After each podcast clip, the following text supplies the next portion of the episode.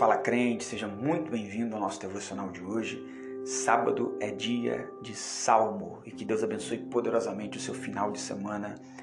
Em nome de Jesus. Salmo de número 109, um salmo grande, são 31 versículos. Nós leremos alguns. Ó Deus a quem louvo, salmo de Davi, não fiques indiferente, pois homens ímpios e falsos dizem calúnias contra mim e falam mentiras ao meu respeito. Eles me cercam com palavras carregadas de ódio, atacaram-me sem motivo e em troca da minha amizade, eles me acusam, mas eu permaneço em oração. Retribui-me o bem com o mal e a minha amizade com ódio. Qualquer semelhança não será mera coincidência. Interessante que muda-se Mudam-se os anos, as pessoas, acontecem rupturas e continuidades, mas de certa forma, de certa maneira, a história se repete porque os homens são muito repetitivos.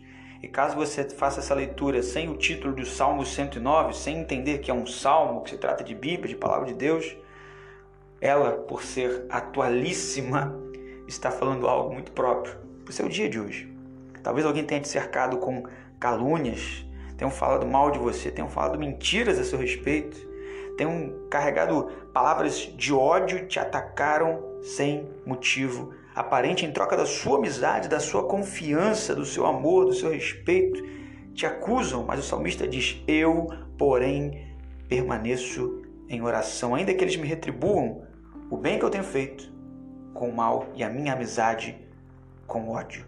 A palavra inicial do salmista é: Senhor, não fiques indiferente a isso. Em relação a Jesus, no Novo Testamento, se existia, se tem uma coisa que não acontecia em relação ao contato com Jesus, era justamente isso, a indiferença. Ou as pessoas ficavam completamente impactadas para o lado positivo, pós-encontro com Jesus, mudavam de vida completamente maravilhadas com o amor que destilava dos seus lábios, dos seus atos, das suas atitudes, ou partiam tristes, muitas delas revoltadas pela palavra de confronto que exigia mudança de rota, mudança de vida, mas indiferente. Indiferente jamais elas ficavam e Deus não fica indiferente à nossa vida, às nossas atitudes, às nossas ações, aos nossos conflitos, aos nossos problemas, às nossas dificuldades. E é claro que a leitura de um salmo, por ser uma leitura poética, precisa de muitos cuidados.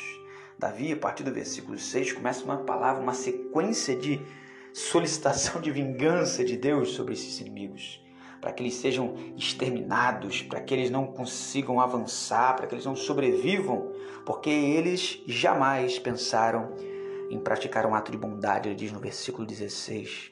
Então ele diz: Senhor, retribua aos meus acusadores, aos que me caluniam, mas tu, versículo 21, soberano Senhor, intervém em meu favor por causa do teu nome. Livra-me, pois é sublime o teu amor leal. E antes que pudesse surgir qualquer dúvida sobre alguma perspectiva de merecimento por parte da vida, tipo, ó, eles não prestam, eles não servem, eles não são dignos da tua presença e eu sou, muito pelo contrário. No versículo 22, após clamar pelo sublime amor de Deus, pelo favor de Deus proveniente do amor que vem de Deus e não mérito próprio, ele diz no versículo 22: Porque eu sou pobre e necessitado, e no íntimo o meu coração está abatido. Vou definhando como a sombra vespertina, para longe sou lançado como um gafanhoto de tanto jejuar. Os meus joelhos fraquejam e meu corpo definha de magreza. Sou objeto de zombaria para os meus acusadores, logo que me vêm, mexem a cabeça. Socorro, Senhor meu Deus, salva-me pelo teu amor leal. A nossa salvação precisa estar condicionada ao amor incondicional de Deus. Presta atenção nisso? A nossa salvação precisa estar condicionada ao amor incondicional de Deus. A Ele, a Ele pedimos socorro, a Ele pedimos a salvação, a Ele, a Ele devemos ter um coração íntimo, aberto e contrito, porque o coração contrito, esse Deus não despreza. Então Davi bate no peito, a gente pode imaginar, não com ousadia de arrogância, mas com a certeza de que Deus permanece o mesmo. Ele diz então que eles, Senhor, reconheçam que foi a tua mão que foste tu, Senhor, que o fizeste. Eles podem me amaldiçoar, no versículo 28, tu, porém, me abençoas. Quando atacarem, serão humilhados, tenho certeza disso, mas o teu servo se alegrará. Sejam então os meus acusadores vestidos de desonra e que a vergonha os cubra como um manto. Em alta voz darei muitas graças ao Senhor no meio da assembleia. Eu o louvarei, pois ele, ele, o Senhor, se põe ao lado do pobre para salvá-lo daqueles que o condenam. Amém.